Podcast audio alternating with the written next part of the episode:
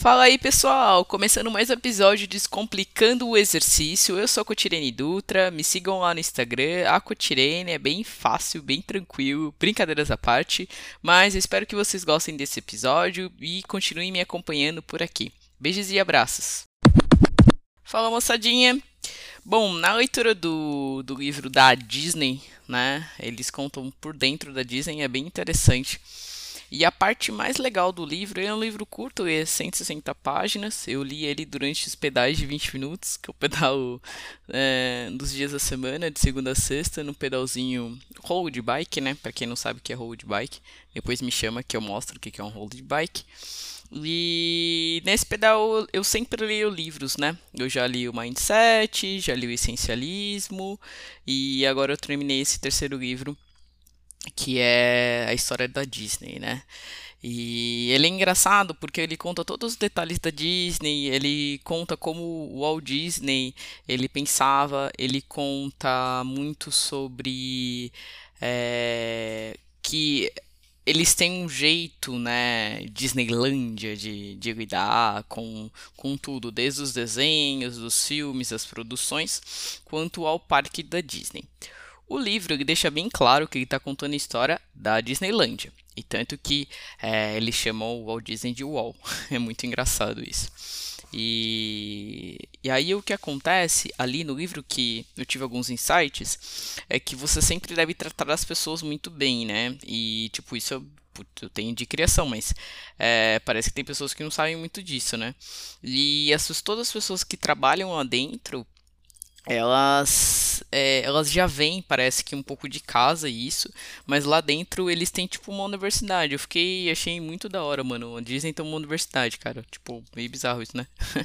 ela tem hospitais, ela tem é, grupo de policiais, grupo de bombeiros, ela tem vários tipos de grupos. Ela tem grupos de, é, como que é, hotelaria, por causa dos hotéis, né? Como cada hotel é feito.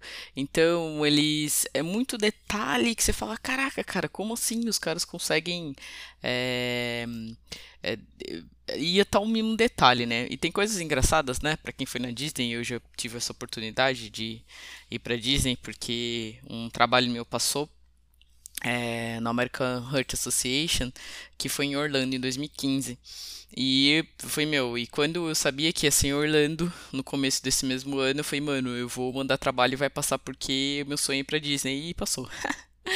Ai, ai, muito bom, muito bom. E aí a questão é, quando a gente foi para lá, é, aproveitou, apresentou o trabalho, tudo, recebi verba e tal. E a questão de ir para Disney, é, de ir para os parques, né, que eu tinha oportunidade de ir para um só, né? Mas tudo bem. É, que foi de ver que é muito diferencial, assim. O mundo, eu amo Disney, né? Sempre amei. Mas indo para lá, eu acabei ficando mais apaixonada. Por qual motivo? Porque é muito detalhe mesmo. Tipo, ele é para todos os gostos. Quando fala assim, ah, dizem para todos os gostos. Meu, você tem que ir e você tem que entender o que, que ele significa para todos os gostos. Porque tudo lá é pensado para qualquer tipo de pessoas. E se você parar pra pensar, por como assim para todo tipo de pessoas? É geral, é igual. Você não consegue agradar gregos e troianos, né? Então ele coloca aqui, ele coloca hum, as nossas capacidades, né? Então que seriam é, de audição, de fato, é, olfato, de hum, visão, de tato e de gustatório, né? Então, o que acontece? Quando você tem esses cinco, é, todas as pessoas elas têm esses cinco. Né? Então tem pessoas que têm deficientes que não, não tem, às vezes não, é cega, às vezes ela não tem uma sensibilidade muito de tato, às vezes é, ela não consegue falar, né? Então, tipo, tem isso também. Mas se você tem o 5, que seria uma pessoa é, que uma pessoa normal, né, vamos dizer assim, que ela não tem nenhuma deficiência, ela vai perceber esses detalhes, porque cada pessoa tem algo mais aguçado. Tem pessoas que têm sentir cheiro mais aguçado, tem pessoas que enxergam muito bem vários detalhes, e tem pessoas que são proprioceptivas. O que, que são essas pessoas proprioceptivas? São pessoas que elas, ela precisa do cinco pra. Ela precisa da visão dela, ela precisa escutar, ela precisa degustar, cara. É meio bizarro isso. Ela precisa tocar. Então, como ela precisa usar esse, essas cinco sensações do corpo dela, ela se torna uma pessoa proprioceptiva. E aí também tem coisas para essas pessoas. Então eles pensam nisso. Por isso que quando você vai andando lá, você sente que a cada espaço que você anda diferente, a cada espaço que você anda, você é um solo diferente. A cada espaço que você entra é uma visão diferente. A cada espaço que você entra é um cheiro diferente. Então, e é um é também um, um barulho diferente, um som diferente. Por exemplo, quando você entra no mundo da do, do Harry Potter. Harry Potter tem parte do Harry Potter que é muito louca. É, você tem todo o encantamento, parece que está no filme do Harry Potter. E quando você vai saindo dele, você entra, se eu não me engano, no Jurassic Park. E o solo vai mudando e o clima vai mudando. Parece que está entrando no Jurassic Park, dá um medo muito grande. Não pode falar palavrão, mas ó, dá um medo, ó, você aperta o coração ali que, ó, vou te falar para você. Então, tipo, você consegue ter essa sensação, você tá mudando muito do lugar que você tá. Então todos esses detalhes eles são pensados, né? Você fala assim, ah, putz, como que é pensado? Porque em todo local tem um carinha te guiando, em todo local tem uma lixeira, por exemplo. As lixeiras elas são colocadas em lugares que é quando a pessoa ela precisa jogar algo fora. E como que eles pensam nisso? Por causa dos restaurantes, por causa do tanto de tempo que a pessoa possa ter andado. Então é tudo pensadinho. É tudo pensado em cima dos convidados. E ele chama isso de guestiologia. Por quê? Porque guest vem de convidado. E aí, logia, enfim, estudo né, da coisa. Então, o que acontece? É, tudo que as pessoas foram colocando desde quando abriu o parque, que é na 1949, se não me engano, mas ele ficou famoso e tal em 1970, mais ou menos é esse cuidado, né, que você foi vendo a cada é, a cada ano que você vai vendo o que, que os clientes gostam, que os clientes não gostam. Então, essa gastrologia ela envolve muitas coisas: interpretar as coisas, interpretar os detalhes, interpretar as pessoas, né? Porque as pessoas a cada ano vão mudando. E uma das partes finais do livro que eu achei bem interessante é essa parte tecnológica, que ela aumentou assim absurdamente, né? Puxa, como que as pessoas vão querer ir num parque, né? Se não tem tecnologia. E ele tem muita tecnologia, né? E essa tecnologia que tem no parque, ela é muito avançada porque, é, primeiro nos Estados Unidos, né, gente? A gente não pode esquecer nisso. E as, e, e as pessoas que estão lá, os hackerzinhos, vamos dizer, eles são os mais atualizados possíveis. Então tudo eles atualizam lá. Então isso é bem interessante, assim, é, é um livro, acho que todas as pessoas deveriam ler para entender e as pessoas que foram para Disney principalmente mas ele é um livro mais direcionado para empresários, para microempreendedores, é, para pessoas que querem entender um pouquinho mais é, pessoas que lidam com pessoas, né, vamos dizer também, e pessoas que lidam com máquinas, porque você consegue entender de uma maneira bem mais eficiente e de uma maneira mais que como que eu posso detalhar o meu produto, como eu posso detalhar a minha empresa, como eu posso detalhar o meu trabalho, como eu posso enxergar de uma maneira mais visionária, né? E tanto que eles colocam que o Walt Disney não existe uma pessoa como o Walt Disney no mundo ainda, né? Porque eles vão vender esse peixe, mas se parar para pensar que tinha a genialidade que ele tinha, porque ele era muito, muito detalhista e não sabiam como que ele chegava a esses detalhes, né? Alguns capítulos chega a contar alguns filmes que ele fez, né? Algumas animações e ele tinha uma frase que ele quando ele terminava, né? Ele era tão detalhista na Disney, né, na Disneylandia, e quando ele terminava, aquilo estava finalizado, não tinha como mais mexer. Não, não dá pra mexer. Ele falou, não, não dá pra mexer, tá finalizado e é isso. E são os melhores desenhos e tal. E a outra coisa, né, que muita gente não sabe, todos esses desenhos, eles seguem todas as ideias do, do Walt Disney, né? Tudo que é produzido na Disney até hoje, dia 30 de março de 2021, que eu tô gravando esse podcast, ele é gravado, ele é, ele é baseado nas ideias de Walt Disney. Então é por isso que ela é muito grandiosa. E ele era muito visionário. E ele era uma pessoa que gostava de ver as pessoas felizes, né? Tem várias frases que foram mudando ao decorrer dos anos, mas a frase final agora é ver as pessoas felizes, né? Esse é o objetivo da Disneylândia. E então isso é bem legal. E algo outro algo que me marcou também foi que ele colocou sobre é, você sempre se focar nas coisas que você sabe, então, tipo, sei lá, você tem uma facilidade em algo de fazer, realizar, você se foca nisso, cara. Tipo, porque ele falava que ele chegava muito nas reuniões e falava que queria isso, aquilo, aquilo outro, aquilo outro, e muita gente fala, ah, mas não dá pra fazer tal coisa. E ele perguntava, tá, e o que que dá pra fazer? Então faça isso que dá pra fazer. Ele era meio chato, meio não, ele era meio chatão, assim, porque ele queria todas as ideias dele, queria colocar todas as ideias do papel que ele tinha na cabeça e queria colocar em vigor. Então, é, é muito legal, assim, né? Você ver essas, essas ideias e você parar para pensar que é viável, né? Tem várias coisas que a gente não faz, mas que elas são viáveis, né? E a gente fica às vezes muito se focando no que a gente não consegue fazer e às vezes a gente esquece no que a gente pode fazer. E isso acaba sendo um problema, né? Então, o que, que a gente pode fazer em relação a isso? É foque mais nas coisas que você consegue fazer e desfoque das coisas que você não consegue. Trazendo aqui, finalizando esse livro, eu traria aqui, trazendo para a ideia do exercício, né, alimentação, um estilo de vida, que a gente tem que sempre começar aos poucos. Eu vou dar exemplo do pedal. Eu pedalo todo dia 20 minutos. Ontem eu aumentei 5 minutos. Eu falei, puxa, será que eu consigo? Para até finalizar o livro, eu falei, puxa, eu consigo. Eu tô desde janeiro pedalando todos de segunda a sexta, é, 20 minutos. Eu consigo aumentar 5 minutos. Então, é, é, viável. Eu vi se era viável. Foi uma decisão inteligente. O que, que é uma decisão inteligente? Você pensar, eu consigo? Sim. É viável? É. Então eu vou fazer. É uma decisão inteligente. Então, quando a gente faz isso, a gente consegue alcançar as coisas que a gente é capaz de fazer. A gente consegue. Quando as pessoas falam, ah, eu não consigo fazer dieta, ah, eu não consigo me alimentar bem, ah, eu não consigo. Você tem que entender um pouquinho o que que faz você não conseguir alcançar aquele objetivo, mas você tem que tomar a decisão de como você consegue alcançar aquele objetivo.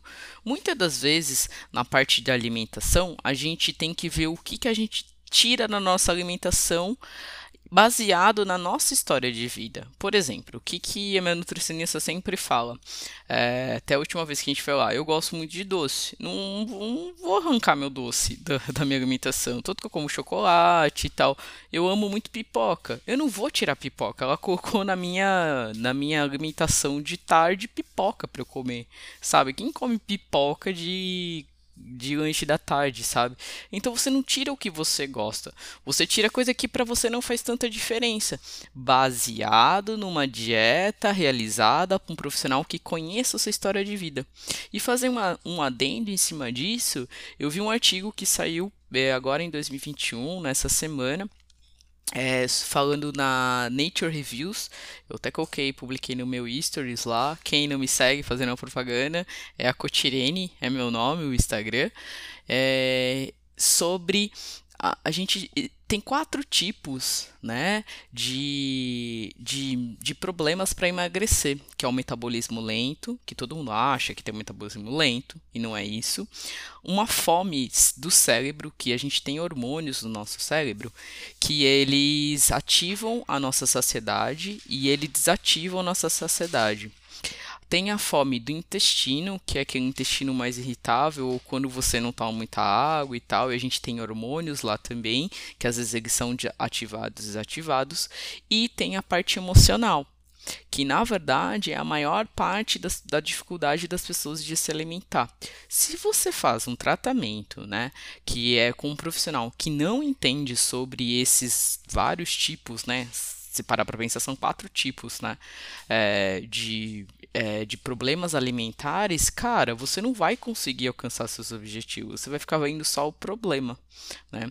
E aí é legal nesse estudo que ele cita que é uma equipe multiprofissional, que é algo que eu super defendo e é muito real. Porque você, se está nesse processo de emagrecimento, se está no processo de ganho de massa muscular, se você está num um processo de manutenção de peso, por exemplo, você precisa de uma equipe multiprofissional. O que, que é essa equipe? Um nutricionista, um professor de educação física, personal trainer, você precisa de um médico, seja endócrino, seja um médico do esporte, você precisa de um psicólogo para você trabalhar sua mente. E nessa época que a gente está em pandemia, tipo, nada mais que uma equipe multiprofissional. E outra coisa, as pessoas esquecem que muitas das vezes tem outros profissionais que você precisa também. Né? Eu sou especialista em dores no corpo. Eu consigo enxergar uma dor no corpo da pessoa no sentido de a pessoa falar, ah, com dor em tal tal lugar. Eu consigo entender da onde vem essa dor e consigo passar um exercício que seja correto, que ela pare de sentir a dor. Mas ao mesmo tempo, tem momentos que eu não consigo respondê-la porque já cai, não sai muito da, sai um pouco da minha área, da minha alçada, vamos dizer assim. É caso de fisioterapeuta, é caso de um ortopedista, é caso de um médico específico para ela.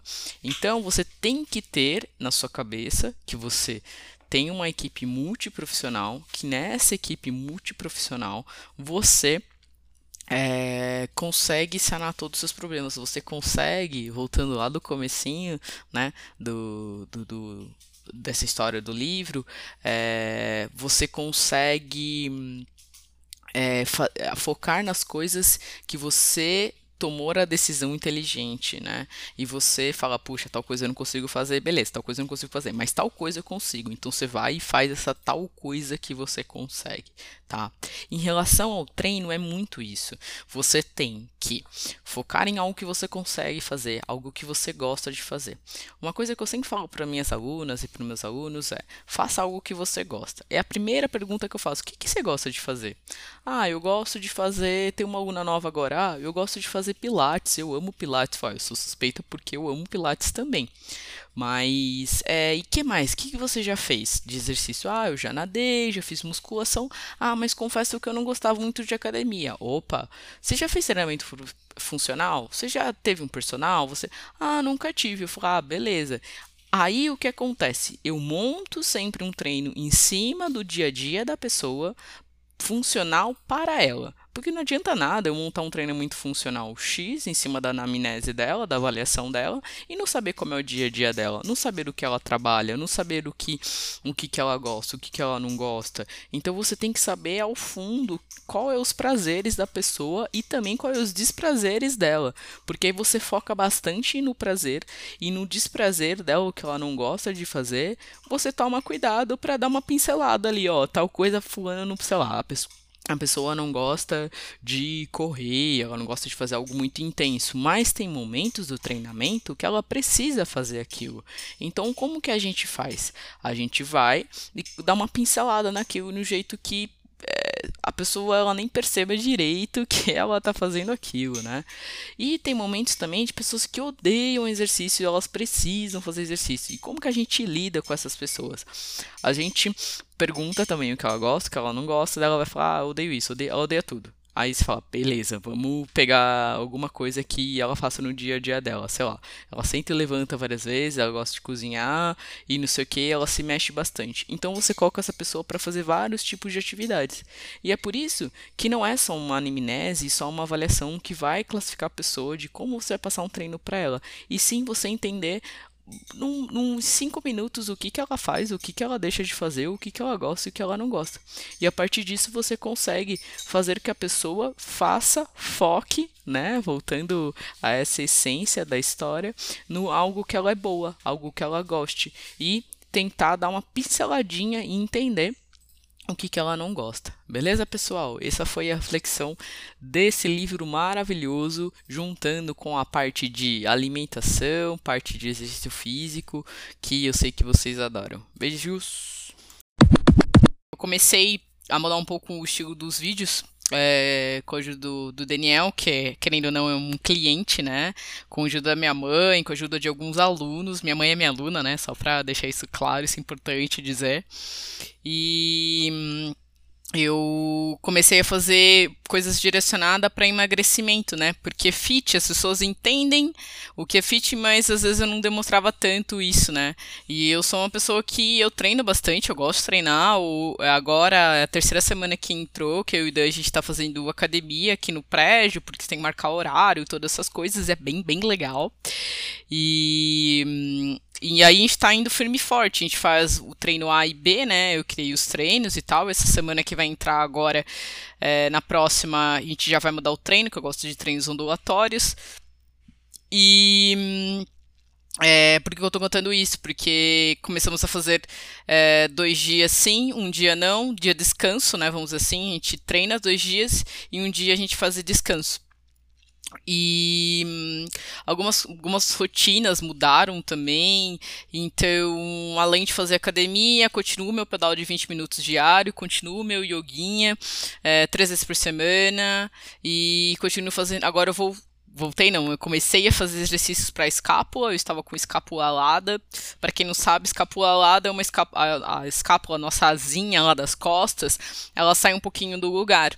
E isso é por falta de fortalecimento muscular, mas direcionado daquilo.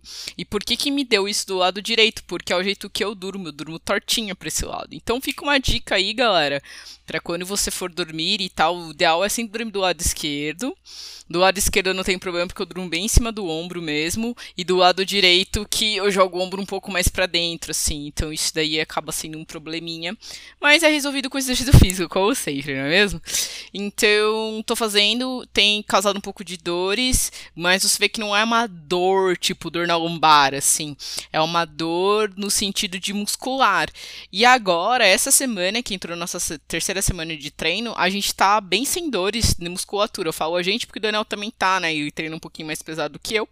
Então ele tá com menos dores nos músculos eu também, como eu demonstro alguns exercícios para os alunos e tal, então acaba que às vezes dá aquela doidinha e agora tá dando muito menos. E essa é a magia é, do treinamento físico, né? Você acaba, o seu corpo acaba entendendo e, a sua, e o seu metabolismo acaba trabalhando de um jeito muito eficiente. E é por esse motivo também que você tem que fazer treinos ondulatórios, porque no nosso corpo ele está começando a acostumar com esse tipo de treino. O que, que a gente tem que fazer? A gente tem que ondular. O que, que é ondular? A gente troca alguns exercícios, a ordem dos exercícios, a intensidade, o volume. Então a gente troca a quantidade de repetições, a quantidade de carga. A academia daqui do prédio, ela acaba sendo simples, ela é grande, mas ela acaba sendo simples. E o treino que eu tô fazendo agora é um descanso ativo. Eu vou continuar fazendo esse descanso? Vou. Só que num ritmo mais forte. Eu percebi que eu tava andando ali na esteira entre 6 e 2, 6 e 4. Agora hoje eu já consegui fazer 6 e 8, 7 e 1. Então, vou com, continuar fazendo esse o mínimo, né? Que eu tava andando 6 e 2, 6 e 4, daí quando aumentava era 6 e 6, 6 e 7. Hoje já consegui fazer 6 e 8, entre 6 e 8, 7 e 1. Então já vou, já vou mudar isso. Isso já é dar uma ondulada. E o tempo, né? O tempo é de 2 a 1 um minuto e meio. Por que eu tô trazendo isso aqui para vocês? Porque algo é muito interessante, é algo que as pessoas realmente precisam saber, é... e também os profissionais, né, da, da, da, educação física, eles também precisam doar os treinos. É... A maioria dos meus amigos, é amigos, né, profissionais da área que fizeram faculdade comigo, eu sei que eles trabalham dessa maneira também. A gente aprendeu muito isso na faculdade, né? E, e, os colegas de profissão, alguns fazem, né, o jeito que tem outros fazem de outras maneiras, né? Também dá certo, mas eu acredito mais nessa literatura, é a literatura que eu mais sigo, é, é a parte da ciência que eu mais sigo, que são os treinos ondulatórios. E a gente começou a fazer treino na academia, propriamente dito, é, porque não é porque eu não confio no treinamento em casa, pelo contrário, é, eu quero mudar mesmo, sabe essa lance que eu acabei de falar do ondulatório? Tô treinando em casa desde março, e eu ganhei muita musculatura, perdi bastante massa, ma massa gorda, né? E agora eu tô querendo fortalecer mais essa parte de muscular. E por que eu não posso fazer em casa? Posso fazer em casa, vou ganhar igual. É, só que eu quero sair um pouquinho. Eu e o Dan, a gente não tá saindo de casa mesmo. A gente tá indo na feira, que a gente começou a ir na feira faz umas três semanas também. E é, a gente tinha começado a pedalar, mas a gente parou, daí a gente voltou esse final de semana de novo pedalar. Então tá sendo um esquema de tipo, a gente não tá saindo do prédio, assim. Então, para ir na academia do prédio já é uma saidinha. Então, isso pra gente tá fazendo muito bem.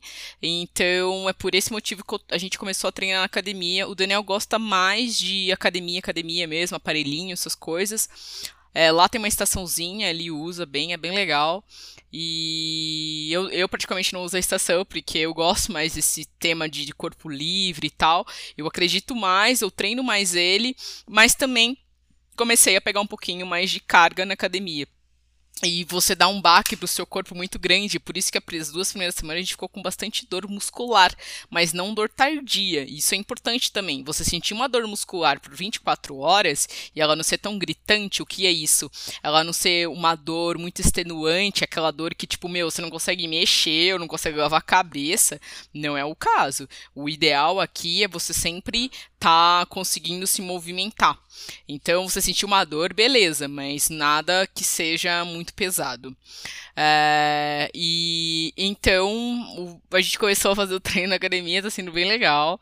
É, eu tô gravando alguns vídeos também, vou colocar aqui no Descomplicando a Ciência do Exercício, esses exercícios novos, e estão ficando bem legais as gravações. Estou investindo mais nessa parte mesmo de emagrecimento e com dores nas costas e com dores no corpo, porque eu entendo que as pessoas elas têm dores e às vezes elas nem sabem as pessoas têm dores e sabem, e às vezes acham que não conseguem treinar, e muitas das vezes você está faltando força.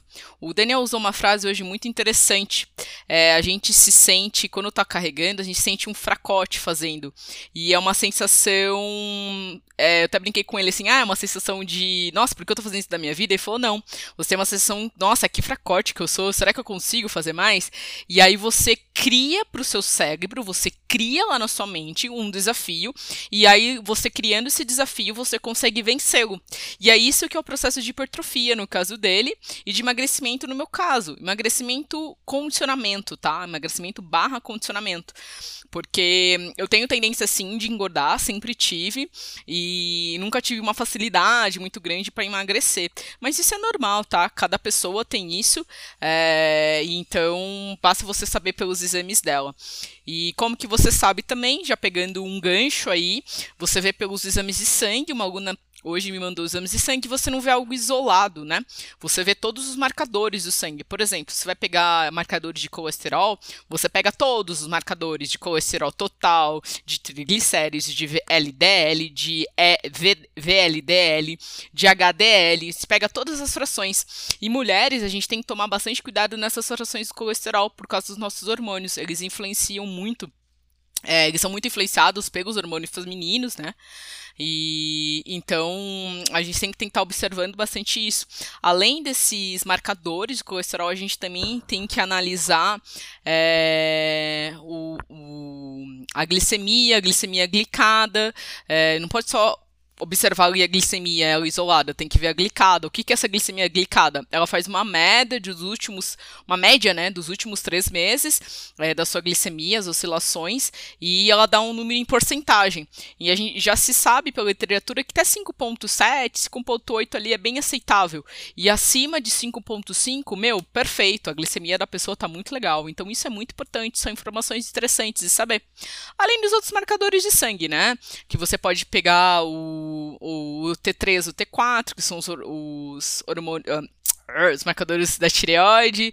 Então, isso é bem legal, assim. Então, você sabendo esses marcadores sanguíneos, você tem uma noção de como é que a pessoa tá, além de você fazer a avaliação anamnese com ela, perguntando como é o dia a dia dela, você avaliar ela por meio de fotos de postura, você avaliar ela é, com exercícios básicos, por exemplo, de flexão, de agachamento, de polichinelo, de, de abdômen. Então, a partir do momento que a gente entende isso, a gente consegue fazer isso, é, a gente também consegue perceber que você é, consegue ter um, um, montar um treino, tá?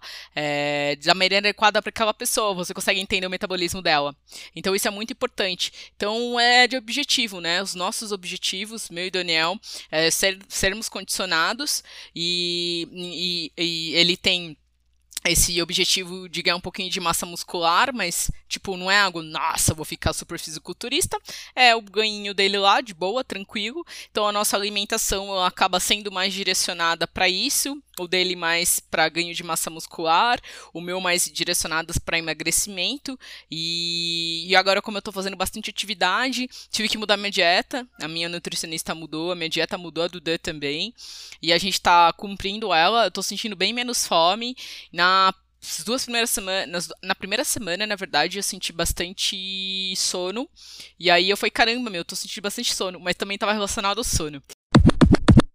E algo que eu queria pegar agora é do livro do sono, que é do livrinho lá do da neurociência do sono. Eu vou até pegar ele aqui porque não está tão distante que é esse livrinho aqui, Por que nós dormirmos. Mateus Walker, Por que nós dormirmos, né? Dormimos. a nova ciência, né? Ele fala aqui da a nova ciência é, do sono e do sonho. Meu, é muito bom esse livro. Ele, ele é didático, mas ao mesmo tempo ele acaba sendo uma difícil leitura, porque parece que eu estou lendo uma tese ali e começou da área da, de pesquisa e tal. Ele acaba sendo interessante, mas ao mesmo tempo ele é meio difícil, mas ele é bem legal, cara. Isso me intriga e ele fala muito parte de hormonal e fala muito dos hábitos que a gente tem que ter, fala muito da limpeza do sono muitas pessoas, muitos nutris, muitos profissionais de educação física mesmo falam muito dessa é, limpeza do sono. O cara que eu gosto bastante, que é o Joel J, ele fala bastante dessa limpeza do sono. E aqui ele coloca uma coisa do café, por exemplo, que o café ele só perde pro petróleo de coisa mais falada é, e mais vendida, de tanto que ele é. E ele é a droga mais usada, né? Porque ele explica todo o processo de como que o café entra num no nosso processo neuronal, como ele entra no nosso processo sanguíneo, no nosso metabolismo, é bem, bem legal. Então eu estou desfrutando bastante esse livro, estou gostando bastante de lê-lo. Eu voltei a ler de novo o Essencialismo, né? O Essencialismo é bem legal, é um livro que eu gosto bastante, bastante que é do Greg. E, e, os meus outros livros, tem dois, mas tem dois livros que eu tô acabando. E comecei a ler A Arte da Guerra também. Fazia muito tempo que eu não tinha lido, eu li em 2014 ele, se eu não me engano. E tô lendo agora de novo, né? Sete aninhos depois. E tá sendo uma, uma experiência muito, muito legal. E eu acho que por hoje é isso, galera.